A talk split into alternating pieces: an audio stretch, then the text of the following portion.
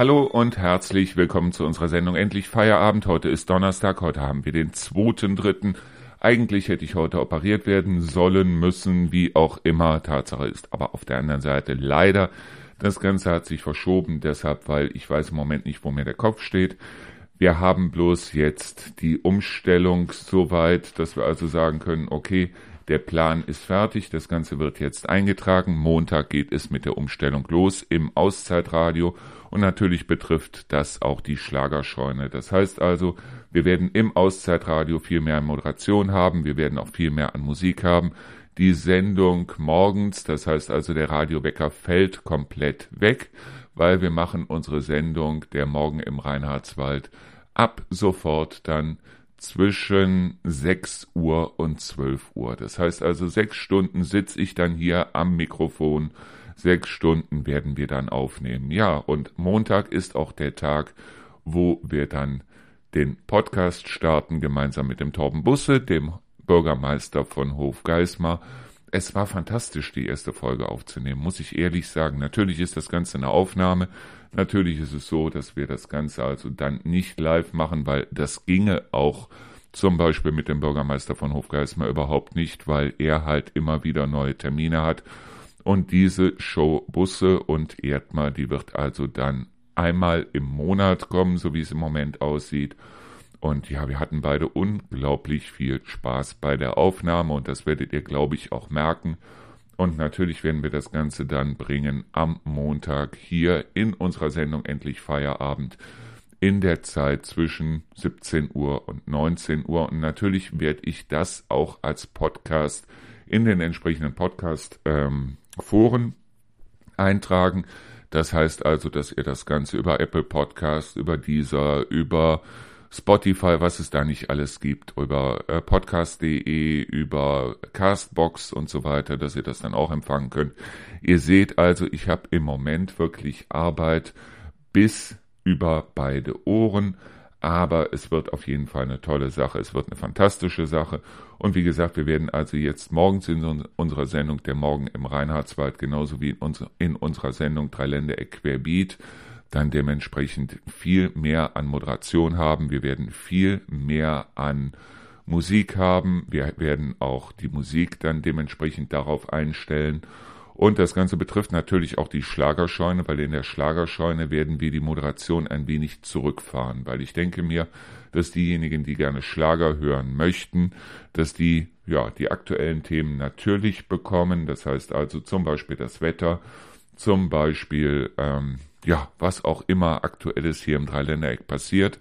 Nur, dass diejenigen halt dann dementsprechend nicht unbedingt dann Rock- und Popmusik hören müssen.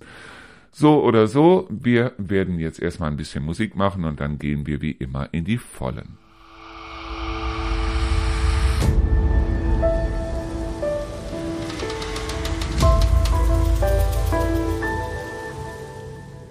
Mir wird in letzter Zeit immer mehr bewusst, wie sehr die Leute da draußen doch, also ihr vor allen Dingen, wie sehr ihr doch verulgt werdet oder auf Deutsch gesagt verarscht werdet von den entsprechenden Unternehmen. Ich habe jetzt gesehen, weil ein guter Freund von mir ist Optiker. Und der hat ein richtig gutes Optikerstudio oder besser gesagt, er hat sogar zwei Optikerstudios. Und ich sehe jetzt im Fernsehen solche Werbung wie zum Beispiel Gleitsichtbrille für 69 Euro wo ich ganz ehrlich das Kotzen kriege.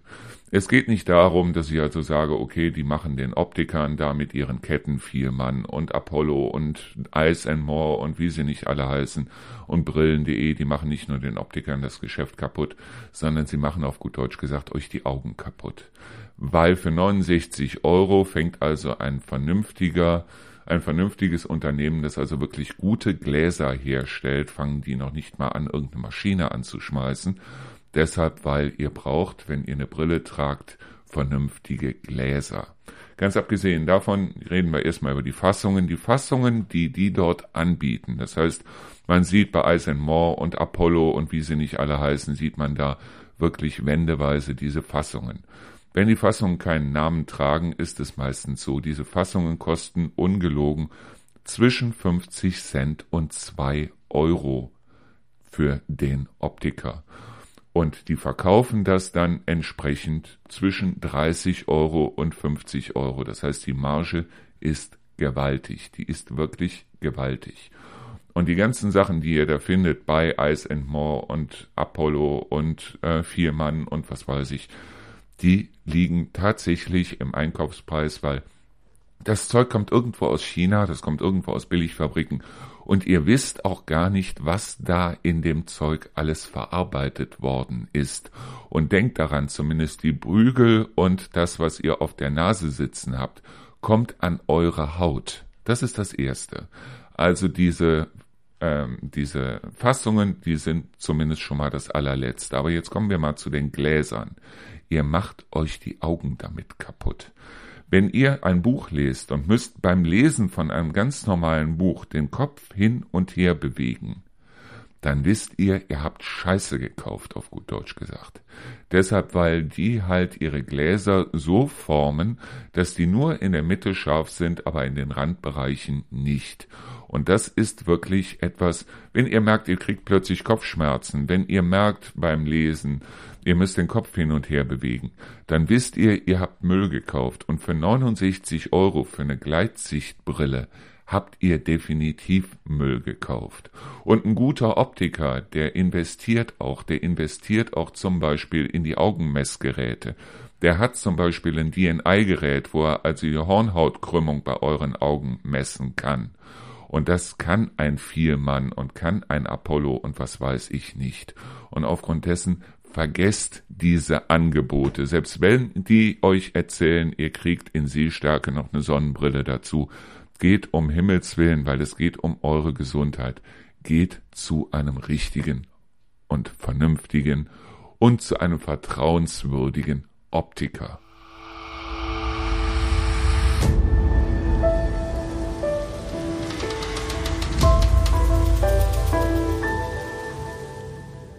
Kommen wir jetzt zu einem weiteren Thema, das immer wieder in der Werbung auftaucht mittlerweile und das ist Hyaluron. Hyaluron. Hyaluron. Hyaluron ist an sich keine schlechte Sache. Das heißt aber auf der anderen Seite, es kann wirklich fatal sein, wenn ihr euch Hyaluron auf die Haut auftragt. Deshalb, weil die Haut normalerweise so gestrickt ist, dass wenn es Ansätze gibt, zum Beispiel von Hautkrebs, sei es der weiße, sei es der schwarze, wie auch immer, dann ist es so, dass der Körper da Abwehrstoffe hat und dass der Körper dann sagt, okay, das musst du in irgendeiner Weise loswerden und aufgrund dessen ist es dann so, dass der Körper halt seine entsprechenden Zellen schickt, um diese Krebszellen, diese Hautkrebszellen zu bekämpfen.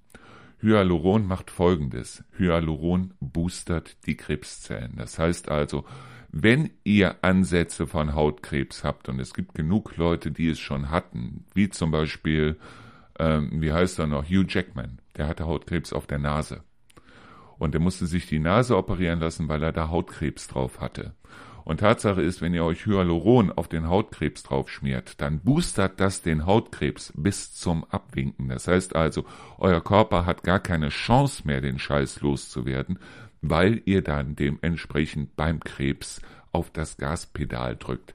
Das sagt einem aber kein Mensch. Tatsache ist auf jeden Fall, die Leute wollen alle mit 70 noch aussehen, als wären sie 40. Die Leute wollen alle alt oder besser, sie wollen lange leben, sie wollen aber nicht alt werden. Wie das funktionieren soll, weiß ich nicht. Niemand will mehr in Würde altern und aufgrund dessen schmieren die sie ins Gesicht, was ins Gesicht zu schmieren gibt. Und ja, im Moment ist es Hyaluron, bis vor kurzem war es Urea, also Harnstoff, der Gott sei Dank also inzwischen auch künstlich, also chemisch hergestellt werden kann. Früher musste für Urea dann dementsprechend noch wirklich Urin verwendet werden. Heute ist es so, es ist Harnstoff, definitiv. Aber ich weiß nicht, welches Schwein die morgen durchs Dorf treiben mit ihren entsprechenden Pflegemittelchen, was es dann morgen sein wird, aber Tatsache ist auf jeden Fall, lass das Hyaluron um Himmels willen weg. Deshalb, weil es muss nichts passieren und es ist auch in den meisten Fällen so, dass nichts passiert. Aber wenn dann was passiert, dann wollt ihr das, was passiert, nicht auch noch boostern, nehme ich mal ganz stark an. Also lasst Hyaluron um Himmels willen aus eurem Gesicht und auch aus allen anderen Körperstellen weg.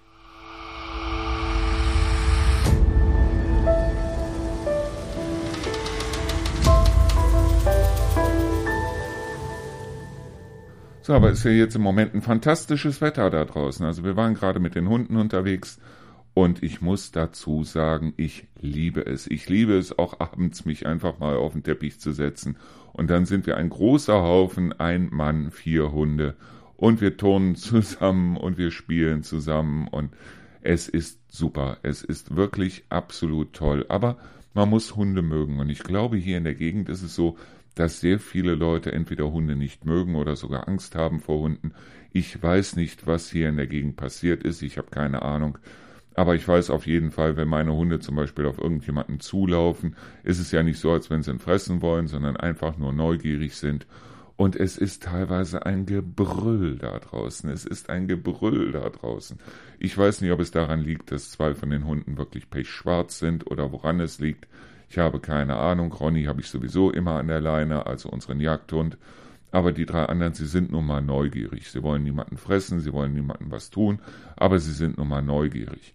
Aber die Leute brüllen hier komischerweise. Das ist wieder so eine Sache, die ich aus Neuss so in der Form nicht kenne. Aber in Neuss hatten wir ja auch direkt den Rhein vor der Tür und die Rheinwiesen sind im Grunde genommen eine komplette Hundespielwiese. Das heißt also, auf den Rheinwiesen spazieren zu gehen, war wirklich so, hier kam jemand mit Hund, da kam jemand mit Hund, dort kam jemand mit Hund.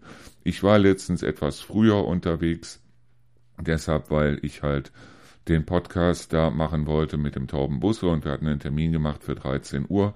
Also konnte ich nicht um 12, sondern musste um halb zwölf los und dann kam mir jemand mit Hund entgegen. Ihr seid aber heute früh, hätte ich das gewusst, wäre ich noch früher gegangen, wo ich mir denke, wie krank bist du eigentlich? Ganz einfach aus dem Grund, weil meine Hunde reagieren auf andere Hunde, so wie sie reagieren, deshalb, weil sie hier keine anderen Hunde sehen. Deshalb, weil die Leute alle versuchen, ihre Hunde und ihre Kinder von irgendwas anderem fernzuhalten. Ich weiß nicht, was hier los ist in der Gegend, aber Freunde, Hunde müssen auch mal miteinander spielen, die müssen auch mal miteinander raufen, solange sie sich nicht beißen. Und das ist nun mal so. Und ich kenne es aus Neuss und aus Düsseldorf nicht anders, als dass die Leute alle ihre Hunde haben frei laufen lassen und alle dementsprechend dann gesehen haben, wo, sind, wo ist mein Hund? Ach, der spielt da hinten mit dem anderen. Alles gar kein Problem. Man muss also die Hunde ganz ehrlich nicht in Watte packen.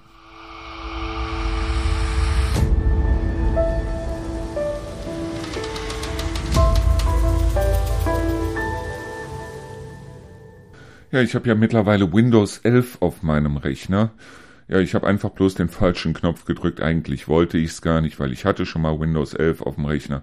Ich hoffe nur, dass es mittlerweile ausgereifter ist, als es war, als ich es das letzte Mal drauf hatte, weil da hat der Rechner rumgesponnen und plötzlich hatte ich auch noch nicht mal mehr eine Startleiste unten und gar nichts mehr.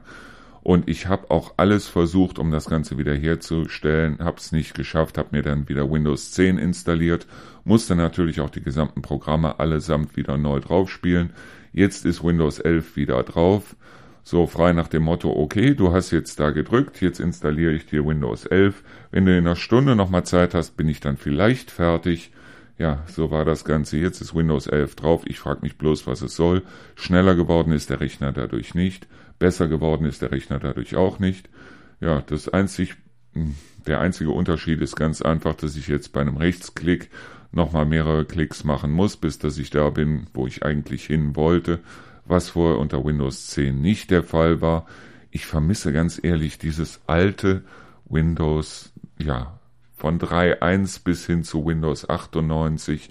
Ich fand's nicht schlecht. Ich fand's ganz ehrlich nicht schlecht. Ich meine, klar, die Rechner waren damals langsam hoch 3 und wahrscheinlich würden diese Programme auf den heutigen Rechnern sowieso nicht mehr laufen, weil äh, Windows 3.1 sowieso nicht, das war ein 16-Bit-System. Mittlerweile sind wir ja bei 64-Bit. Ja, bloß, dass die ganzen Programme sich mittlerweile allesamt so aufblähen, wenn ich zum Beispiel denke an das Microsoft Office, das ich ja auch gekauft und auf meinem Rechner installiert habe, wie groß das mittlerweile ist. Und damals kam das komplette Office irgendwie auf, ich weiß es nicht, zehn, zehn Disketten oder sowas.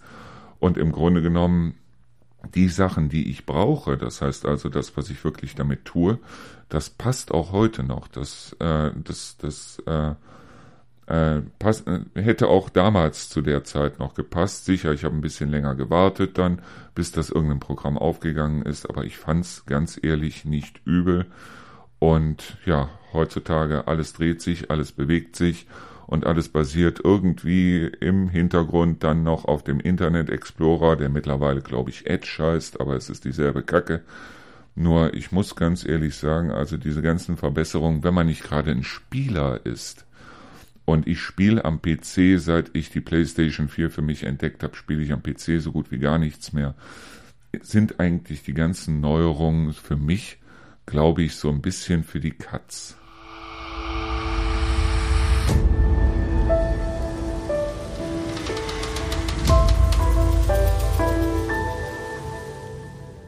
So, ihr habt es ja gerade gemerkt, ich komme heute irgendwie so ein bisschen vom Hölzchen aufs Stöckchen, wie man so schön sagt. Das heißt also mit anderen Worten, ich habe heute mal wieder keinen Plan, deshalb, weil ich im Kopf immer noch diese Arbeit durchgehe, die ich schon gemacht habe und die ich auch noch machen muss für die entsprechenden Radios. Und aufgrund dessen habe ich mir jetzt überlegt, wir gehen einfach noch mal ein paar von den interessanten Fragen durch, dann beantworte ich die und ihr könnt ja zu Hause dann auch mal diskutieren miteinander wie sieht es bei euch aus? Und ich habe jetzt mal die Seite mit den interessanten Fragen nochmal aufgemacht und eine der Fragen, die hier steht, ist, was ist wichtiger, Theorie oder Praxis? Und da muss ich ganz ehrlich sagen, ich hasse Theoretiker. Ich hasse diese Leute, die Wege nie gehen, aber Wege planen bis zum Abwinken.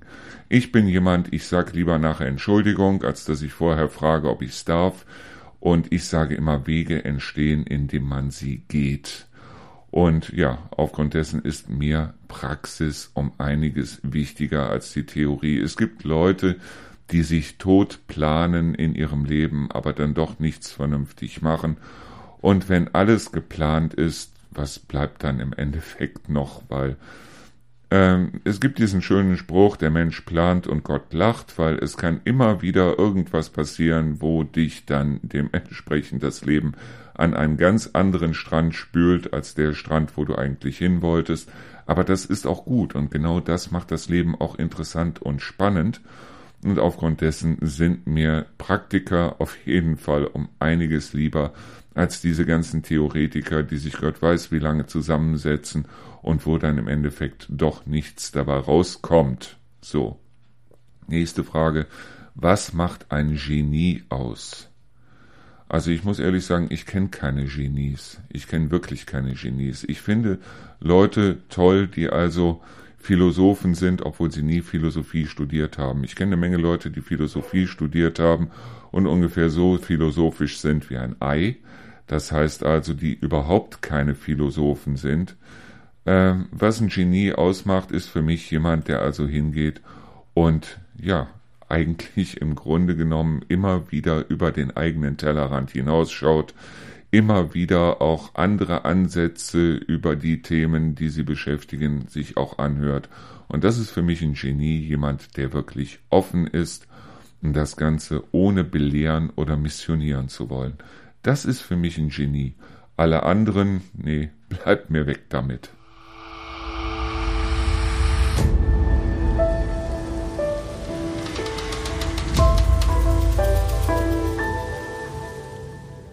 So, wir kommen jetzt einfach mal zur nächsten Frage. Und zwar ist die nächste Frage, welche aktuell lebende Person würdest du am liebsten treffen? Und da muss ich ehrlich sagen, also gar keine. Nee, es ist wirklich so, dass also, wir reden ja jetzt irgendwie von Prominenten oder von Leuten, die irgendwie im Fernsehen sind oder Leuten, die irgendwie bekannt sind oder wie auch immer. Und ja, ich muss dazu sagen, wir sind damals mal hingegangen und haben Rio und ich äh, eine ganze Menge an so äh, Comedy-Veranstaltungen besucht. Das heißt also, wir haben die, uns die Comedy-Programme angeschaut, unter anderem von Dieter Nuhr, von Kaya Jana, von Jürgen von der Lippe. Wir waren bei äh, Ralf Schmitz, wir waren bei Martin Rütter. Auch wir waren eigentlich ziemlich viel unterwegs und dabei muss ich ehrlich sagen, dann wird so ein bisschen deillusioniert in dem Moment, wo man die Leute dann trifft nach diesen Vorstellungen. Ganz besonders hat mich das bei zwei Leuten äh, sehr gewurmt. Das eine war Dieter Nuhr, den ich damals eigentlich recht gut fand im Fernsehen und als ich ihn danach dann gesehen habe, wie er also dann saß und äh, irgendwelche Bücher unterschrieben habe und wo ich mich so ein paar Worte mit ihm unterhalten habe, habe ich gemerkt, da steckt nichts dahinter. Ich weiß es nicht, ob er viel zu introvertiert ist, aber ich habe gemerkt, das ist jemand, der eine Rolle spielt der einfach nur auf der Bühne eine Rolle spielt und der also danach, nach dem Auftritt, ein vollkommen anderer Mensch ist. Was mich auch sehr, sehr, sehr gewurmt hat, das war Martin Rütter, weil ich habe auch das Programm selber dann schon so gesehen, dass ich also, dass mir plötzlich bewusst geworden ist, das ist eine Werbeveranstaltung hier. Da macht er also Werbung für sein Docs-Programm und es ging im Grunde genommen auch nur um das Docs-Programm wo ich gemerkt habe, diese ganzen angeblichen Zwischenfragen, die er also dann ganz spontan beantwortet, die beantwortet er genau so in jedem, in jeder seiner äh, Auftritte. Deshalb, weil es ist nicht spontan. Er ist hingegangen und hat also Zettelchen verteilt, äh, wo die Leute Fragen stellen konnten und ist also nach der Pause dann hingegangen und hat angeblich diese Zettelchen dann genommen und hat diese Zettelchen dann äh, angeblich beantwortet. Das Komische war bloß, als wir uns da hingesetzt haben und hatten also dann auf jedem Platz so ein kleines Kurzprogramm, da waren diese Fragen zum Teil auch schon drauf wo ich gemerkt habe, da ist nichts spontan in dem Sinne. Und als ich dann gehört habe, was Martin Rütter dafür nimmt, dass er also da Hundetrainer ausbildet, dass also ein Hundetraining mehrere zigtausend Euro kostet über Martin Rütter, da wusste ich in dem Sinne auch schon Bescheid. Und ganz ehrlich, wenn ich ihn heute im Fernsehen sehe, kann ich ihn einfach nicht mehr ernst nehmen. Und deshalb, wen würde ich heute treffen wollen? Niemanden.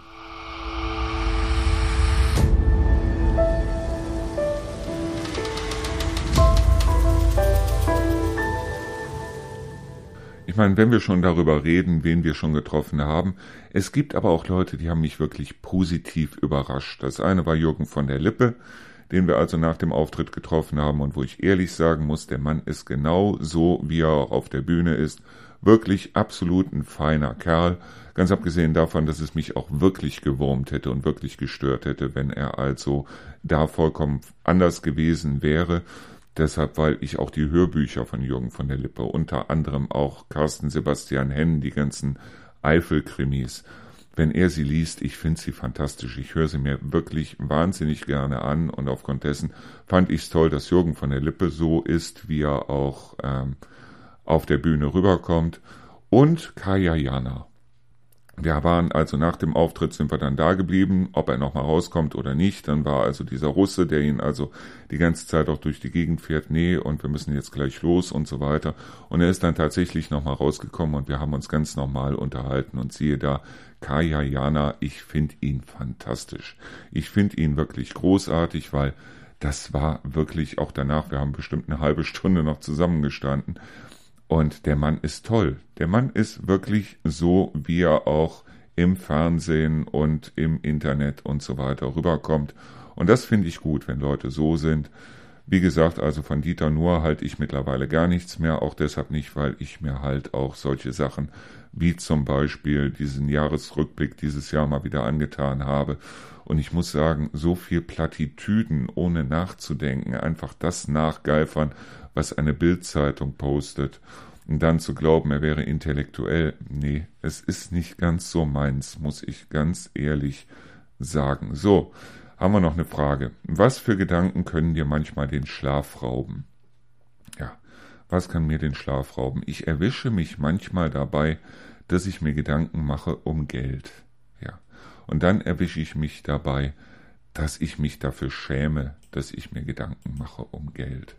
Es gab damals meine Zeit, wo ich meine Frau auch rausgeschmissen habe, wo ich mit Lukas alleine zu Hause gelebt habe und wo ich also auch arbeitslos war in der Zeit und wo wir wirklich Pfandflaschen zusammengesammelt haben. Um dann abends zu sagen, okay, wir haben jetzt 20 Euro, jetzt gehen wir was einkaufen. Es war eine tolle Zeit. Es war wirklich eine tolle Zeit. Und aufgrund dessen es gibt nichts, was mir in dem Sinne den Schlaf raubt, deshalb, weil ich versuche immer authentisch zu sein. Es gibt eine ganze Menge Leute, die ich kenne, die also lügen und betrügen und dann auf der anderen Seite ihren Freunden Gott weiß was erzählen und einfach bloß Bestätigung haben wollen. Und da frage ich mich bei manchen Leuten, wie finden die nachts, wenn sie alleine sind, wenn sie die Augen zumachen, sind ganz alleine, wo niemand mehr die Lügen bestätigt, wo niemand mehr die Lügen glaubt, wo sie ihre eigene Wahrheit eigentlich kennen. Wie finden solche Leute noch in den Schlaf? Und da kenne ich ganz ehrlich einige.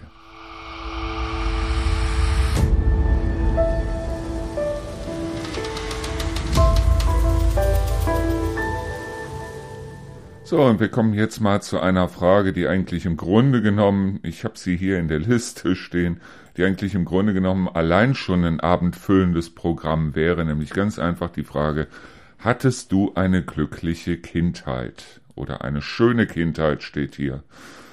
Ähm, ja, ich sag's mal so rum. Also es gibt Kinder, die werden geschlagen, es gibt sogar Kinder, die werden vergewaltigt. Es gibt eine Menge Kinder, die werden missachtet, das heißt also, auf die wird überhaupt nicht aufgepasst und so weiter. Und aufgrund dessen kann ich mich in dem Sinne nicht beschweren. Wenn es jetzt heißt, hattest du eine schöne Kindheit, schön war sie, hatte ich eine glückliche Kindheit, nein. Deshalb, weil, ja, ich bin eigentlich im Grunde genommen auf der Welt, weil meine Mutter, ja, sie hat eine Schuld meiner Großmutter gegenüber erfüllt, indem sie einen Jungen zur Welt gebracht hat. Meine Großmutter war diejenige, die von Töchtern überhaupt nichts gehalten hat und aufgrund dessen, ja, sie hatte selber drei Töchter. Woran es lag, weiß ich nicht. Meine Oma war auf jeden Fall so, dass sie sagte, da muss eine Junge nicht Haus.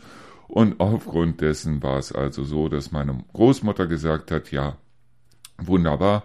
Meine Mutter hat also einen Jungen bekommen. Ich habe meinen Vater in dem Sinne eigentlich nicht kennengelernt, weil die beiden haben sich schon getrennt. Da war ich quasi noch gar nicht auf der Welt. Nach dem, was ich irgendwann mal gehört habe, war es so, dass mein Vater vom Scheidungsrichter wohl erfahren hat, dass meine Mutter schwanger war. Ich habe auf der anderen Seite aber hier noch ein Bild, wo also mein Vater mich auf dem Arm hat.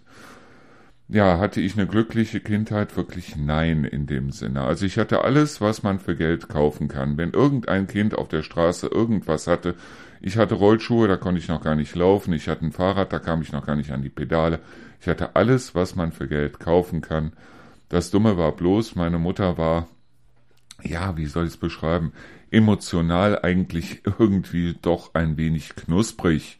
Das heißt also mit anderen Worten, so kuscheln und so weiter kam äußerst selten vor.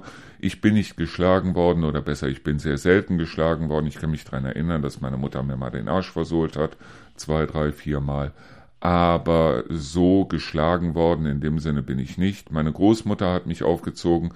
Meine Mutter ist zwei Wochen nachdem sie ähm, mich zur Welt gebracht hat oder drei Wochen nachdem sie mich zur Welt gebracht hat, ist meine Mutter wieder arbeiten gegangen, weil irgendwo musste ja das Geld herkommen.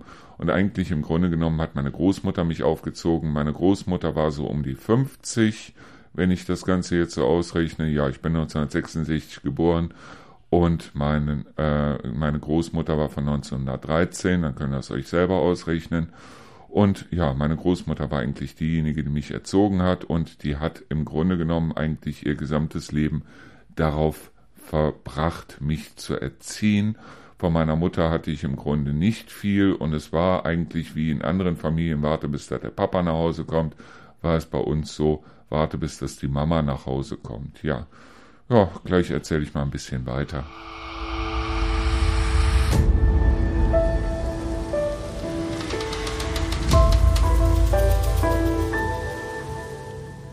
Ja, sei mal ganz ehrlich, meine Mutter war eigentlich immer diejenige, vor der ich Angst hatte und meine Mutter war eigentlich im Grunde genommen auch immer diejenige, die mir genau gezeigt hat, wie ich mich zu verhalten habe. Das heißt, ich musste in dem Sinne der Vorzeigejunge sein. Wie gesagt, ich will mich gegenüber dem Schicksal von anderen Leuten in keinster Weise beschweren. Es ist also nicht so, dass ich jetzt äh, sagen würde, so, ich hatte eine total furchtbare Kindheit. Ich stand im Grunde genommen zwischen meiner Mutter und meiner Großmutter. Meine Mutter durfte, ja, meine Mutter hatte damals einen Freund, den Willi, und Willi war für mich so eine Art Vaterersatz auf der einen Seite, auf der anderen Seite war es so, dass Willi wirklich ein feuchtes Handtuch war, sagen wir es mal so rum. Das heißt, meine Mutter konnte mit dem Willi eigentlich machen, was, er was sie wollte. Willi hat auch gearbeitet bis zum Abwinken. Und Tatsache ist ganz einfach, dass ich mir im Willi wirklich kein Vorbild in irgendeiner Weise nehmen konnte. Den Willi hatte sie irgendwann dann auch satt, hat den in die Wüste geschickt und hat dann auch wiederum Männer kennengelernt, wo ich ganz ehrlich sagen muss, da konnte ich mir auch kein Beispiel dran nehmen. Für einen Jungen sind, glaube ich, männliche Beispiele unglaublich wichtig und meine männlichen Beispiele hatte ich aus dem Fernsehen. Das heißt also, mein absoluter Hero, mein absoluter Superstar, so blöd es klingt, war Humphrey Bogart. Vielleicht ist das auch mit einer der Gründe, weshalb ich irgendwann dann das Rauchen angefangen habe. Humphrey Bogart fand ich toll. Ich hatte ein großes Poster von Humphrey Bogart in meinem Zimmer hängen. Humphrey Bogart fand ich super. Humphrey Bogart hat sich von niemandem irgendwas sagen lassen. Ich habe die ganzen Filme geguckt und ich fand ihn klasse, ich fand ihn wirklich klasse. Wie toxisch das Ganze war, das heißt also, wie schädlich sowas für ein Kind sein kann, habe ich dann im Grunde genommen erst festgestellt, als ich schon etwas älter war. Ja, ich hatte nicht viele Freunde in meiner Schulzeit und auch im Kindergarten und so weiter, aber die Freunde, die ich hatte, waren wirklich beste Freunde, wo ich nachher sagen muss, hättest du besser andere gehabt, aber okay. Und ja, ich hatte eigentlich eine, also für mich gesehen, schlechte Kindheit, bis dass es irgendwann soweit war und da war ich auch schon auf dem Gymnasium und ich hatte mich eingeschrieben zu einer Gruppe, ähm, da ging es ums Rudern und irgendwann war es mir zu viel, dass ich also von allen Kindern wirklich gehänselt worden bin und meine Mutter, die hat also die hat also so Pullover gestrickt, die so schlauchförmig waren und ich musste mit den Dingern in die Schule gehen. Ich bin wirklich gehänselt worden, hoch drei. Und äh, bis ich dann irgendwann zu viel gekriegt habe und ich habe wirklich, da mussten sie mich drei, mit drei Mann von einem Mitschüler runterziehen, weil ich gerade dabei war, den wirklich nach allem Strich und Faden zu vermöbeln. Und ja, danach war es eigentlich ganz gut. Und deshalb bin ich auch heute immer etwas skeptisch, wenn ich höre, ja, Gewalt ist keine Lösung. Für mich war Gewalt die Lösung.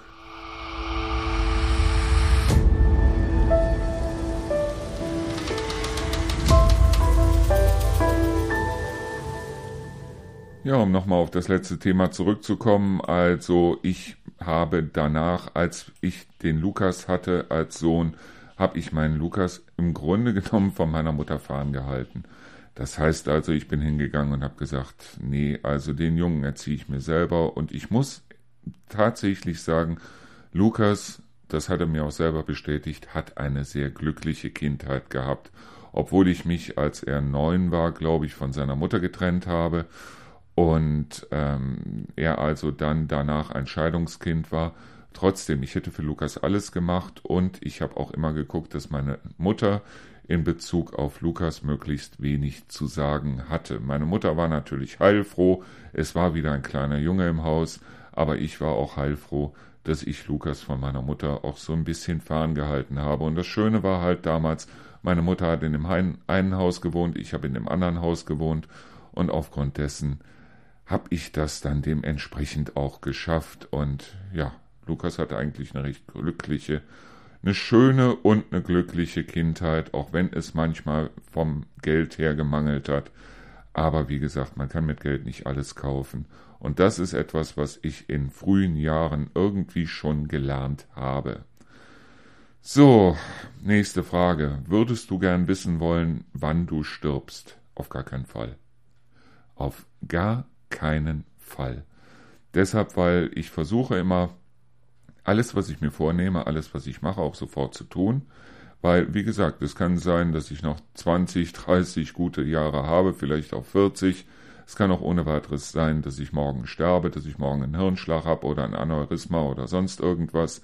Und aufgrund dessen versuche ich immer alles so schnell wie möglich zu machen. Natürlich habe ich Ziele für die Zukunft. Natürlich plane ich auch ein bisschen voraus für die Zukunft. Sonst hätte ich auch dieses Radio hier nicht gemacht. Aber würde ich gerne wissen wollen, wann ich sterbe? Nein.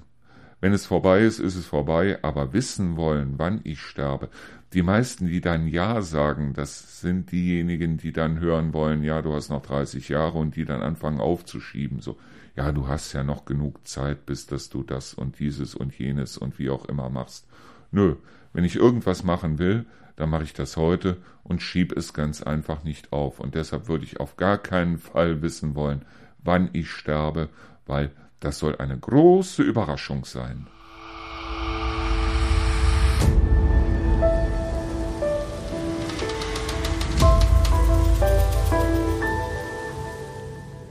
So, ich würde sagen, wir machen noch eine Frage und dann machen wir für heute Feierabend und ich weiß auch noch gar nicht, was wir morgen machen.